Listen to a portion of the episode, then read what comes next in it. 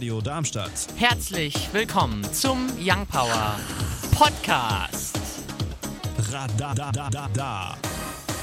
Mit NF sind wir reingestartet in die zwei Stunden Young Power hier auf der 103,4 MHz oder im Web www.radiodarmstadt.de. Hier heute mit mir, dem Paul, Mir dem Finn. Mir dem Gaston. Und mir, dem Leon. Und das sind die Themen hier heute bei Young Power. Das Covid-19-Virus, wie ist der aktuelle Stand und wie nutzt die chinesische Regierung das Virus für sich? Außerdem noch mit dabei die Flüchtlingssituation zwischen der EU und der Türkei. Und wir beschäftigen uns noch mit dem Super Tuesday. Das alles in den kommenden zwei Stunden Young Power hier bei uns. Wir springen rein ins erste Thema für heute. Seit letzten Freitag, den 28. Februar, erhalten alle Kunden und Kundinnen der New Yorker Pizzeria Just Pizza and Winco bei Bestellung einen besonderen Pizzakarton. Dort sind Bilder von Hunden aus dem Tierheim Niagara SPCA abgedruckt, die zur Adoption stehen. Wie die Betreiberin Mary Alloy erklärte, schrieb ihr Kimberly LaRussa eines Nachts eine SMS mit dieser Idee. Mary meint, dass die positiven Reaktionen der Kundschaft das Beste an dem Projekt sei. Bereits am ersten Tag fand der sechs Monate alte Welpe Larry ein neues Zuhause. Wer einen der abgebildeten Tiere adoptiert, erhält einen 50-Euro-Gutschein. Als netten Nebeneffekt lohnt sich die Aktion auch wirtschaftlich. Viele Kunden und Kundinnen bestellen laut eigener Aussage einzig und allein für das Bild der Tierheimhunde. Dadurch steigt der Umsatz. Statt gewöhnlich bis zu 800 Pizzen je Woche waren es über das Wochenende hinweg schon 500 Stück. Mary Alloy wird so lange weitermachen, wie es sein muss. Zwischenzeitlich boten weitere Pizzerien ihre Hilfe an. Hört sich erstmal schön an. Ich meine, das ist eigentlich eine Win-Win-Win-Situation, weil einfach mit dem der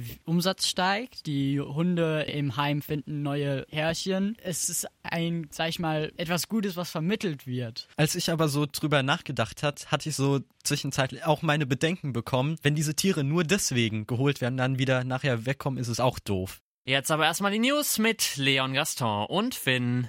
Beim Super Tuesday am 3. März wurde in 14 US-Bundesstaaten abgestimmt, wer für die Demokraten in den Präsidentschaftswahlkampf gehen wird. Zur Wahl standen Bernie Sanders, Joe Biden, Mike Bloomberg und Elizabeth Warren. Biden konnte neun Bundesstaaten von sich überzeugen, wozu ebenfalls Texas zählt. Er und sein Konkurrent Bloomberg bemühen sich um die Mitte der Gesellschaft, die Trump absetzen möchte. Dabei profitierte Bloomberg durch die Dauerwerbesendung in eigener Sache. Das Duell zwischen den beiden Kontrahenten könnte sich unter Umständen zum Vorteil von Bernie Sanders entwickeln, der bisher die Wahl in drei Bundesstaaten gewann. Es ist möglich, dass er Joe Biden durch einen Sieg im bevölkerungsreichsten Kalifornien aufholt, denn was letztendlich zählt, sind die Delegiertenstimmen. Von den insgesamt 1300 Stück sind noch über zwei Drittel zu vergeben. Nahezu sicher ist es, dass der nächste Präsident der Vereinigten Staaten ein wohlhabender weißer Mann nahe 80-jähriger Lebenserfahrung sein wird. Wenn kein Kandidat die nötige Mehrheit erhält, wird die Nominierung auf den Parteitag Mitte Juli verschoben, was zum Vorteil von Präsident Trump sein könnte.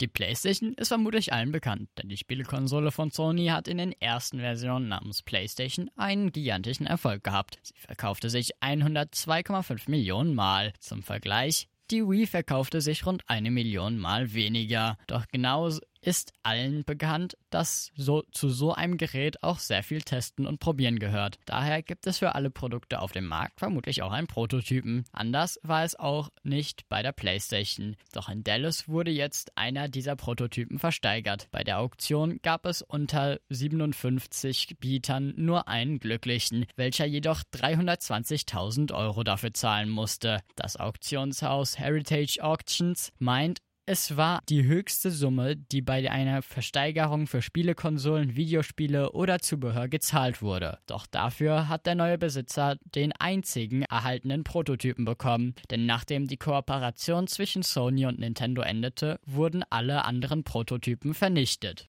Seit Freitagnacht gilt in der nordsyrischen Provinz Idlib eine Waffenruhe, ausgehandelt vom russischen Präsidenten Putin und dem türkischen Staatschef Erdogan. Zuvor hat sich die Lage dort zugespitzt. Die Provinz ist die letzte verbliebene Rebellenhochburg. Seit Ende letzten Jahres rücken die von Russland unterstützten Regierungstruppen gegen Idlib vor. Die Rebellen dort werden von der Türkei unterstützt. Vor den Kämpfen sind inzwischen fast eine Million Menschen Richtung türkische Grenze geflohen. Ob die Waffenruhe die Lage entspannt, bleibt abzuwarten. Die Erfahrungen aus der Vergangenheit Vergangenheit sind da nicht wirklich vielversprechend, denn der letzte Waffenstillstand Anfang Januar hielt nur wenige Stunden und direkt danach startete die syrische Armee ihre Großoffensive mit den bekannten Ergebnissen Flucht, Tod und Vertreibung. Der syrische Präsident hat immer klar gemacht, dass er ganz Syrien unter seine Kontrolle bringen will und dazu gehört eben auch Idlib und Putin unterstützt ihn bei diesem Unterfangen. Somit spricht viel dafür, dass auch diese Waffenruhe nicht von langer Dauer sein wird. Ob das jedoch ein Einstieg in einen Friedensprozess sein kann, bleibt zurzeit eher fraglich.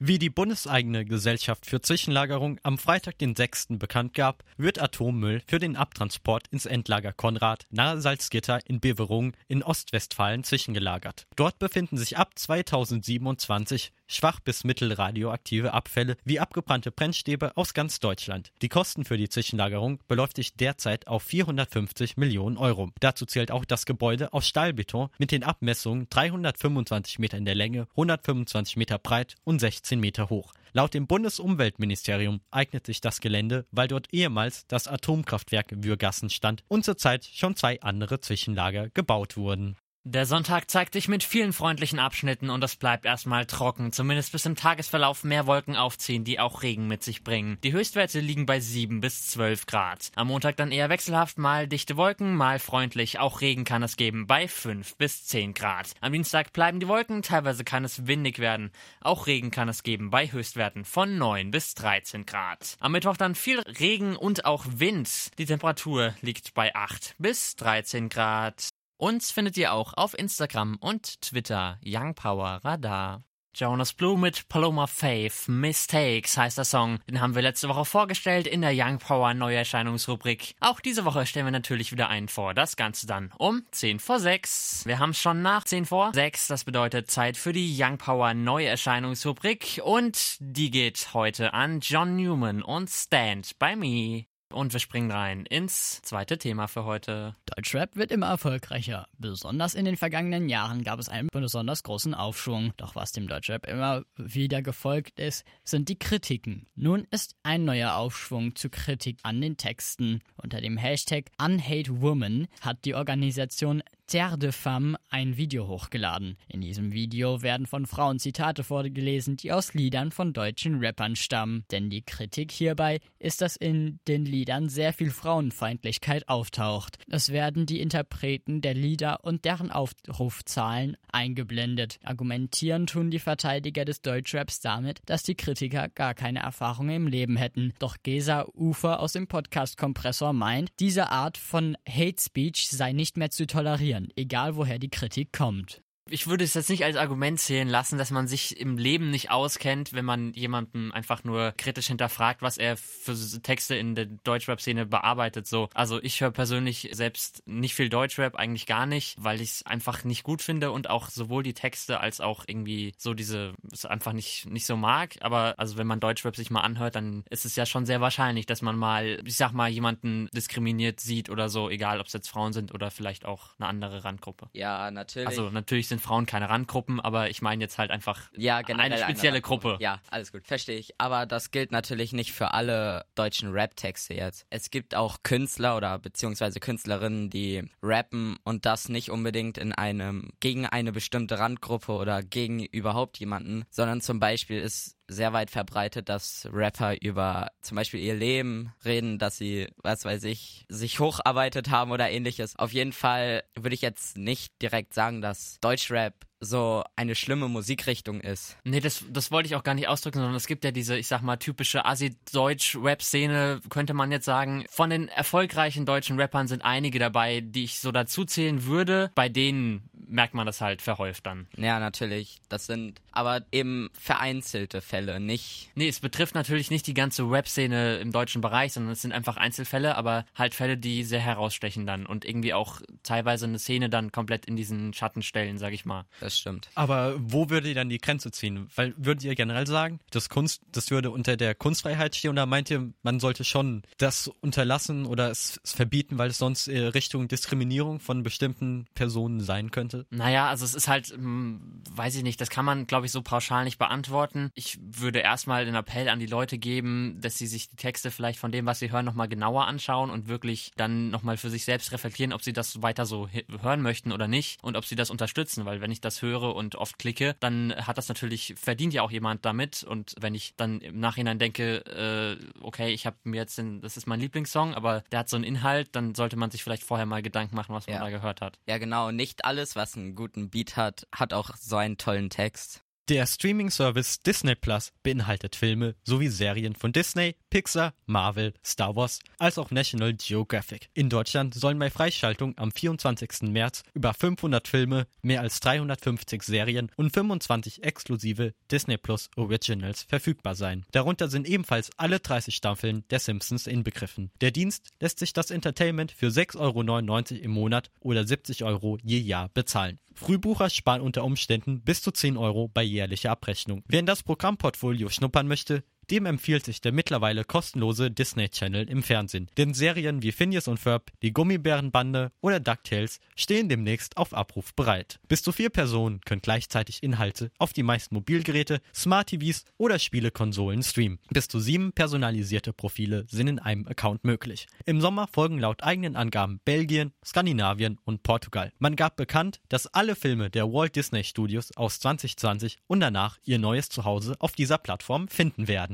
Erstmal denkt man sich, oh, schon wieder ein neuer Anbieter im Streaming-Bereich. Da gibt's ja schon so viele. Aber bei Disney ist es jetzt nicht so wie so ein, sagen wir mal, kleiner Nichtskönner. Ich meine, Disney hat so ziemlich alles, was interessant ist. Sagen wir es jetzt mal so grob gesagt. Natürlich haben die jetzt nicht alles, aber die haben sehr viele Sachen. Und ich glaube, das ist auch ein Grund, warum man verfolgen konnte, wie nachdem sie Disney Plus angekündigt hatten, ihr Aktienkurs in die Höhe geschossen ist, wie unvergleichbar teilweise. Das ist sehr verrückt. Ich habe sogar eher noch eine Befürchtung. Und zwar, wenn man überlegt, wie viele Anbieter es gibt. Weißt du, ich habe so die Bedenken, dass einfach das illegale Streaming dadurch wieder gefördert wird, weil vorher hattest du einen festen Monatspreis. Wenn du, ich will nicht wissen, wie hoch die monatliche Rechnung wäre, wenn du alle Anbieter abonniert hättest. Ja, zum Beispiel beim Sport gibt's Hat- ja auch Hatten wir das zig. mal einmal ausgerechnet. Genau, ne? da waren es ja über 70, oder? Genau, wenn man alle Bundesligaspiele sehen möchte, 82 Euro irgendwas und 60. Was ich mich frage, bei der Formulierung, meint ihr, dass Disney zukünftig die Filme nur noch bei sich als Argument anbieten wird oder dass ihr, dass sie das auch an Netflix, Amazon Prime, Maxdome, mein Gott, Also- irgendwelche andere Anbieter abgeben werden? Es würde natürlich die Geschäftskurve andrehen, aber so für die Kundschaft, sagen wir jetzt mal so von Netflix und Amazon, wäre es nicht gut. Deshalb denke ich, dass Amazon und Netflix mit Disney noch wahrscheinlich einen neuen Vertrag abschließen müssen, wo es um mehr Geld von Netflix und Amazon zu Disney geht, damit diese weiterhin ihre Filme und Serien anbieten dürfen. Ja, also ich glaube auch, dass die bekanntesten Filme so trotzdem auch noch auf anderen Plattformen vorzufinden sind. Wir sind da auf jeden Fall mal gespannt, wie es da weitergeht.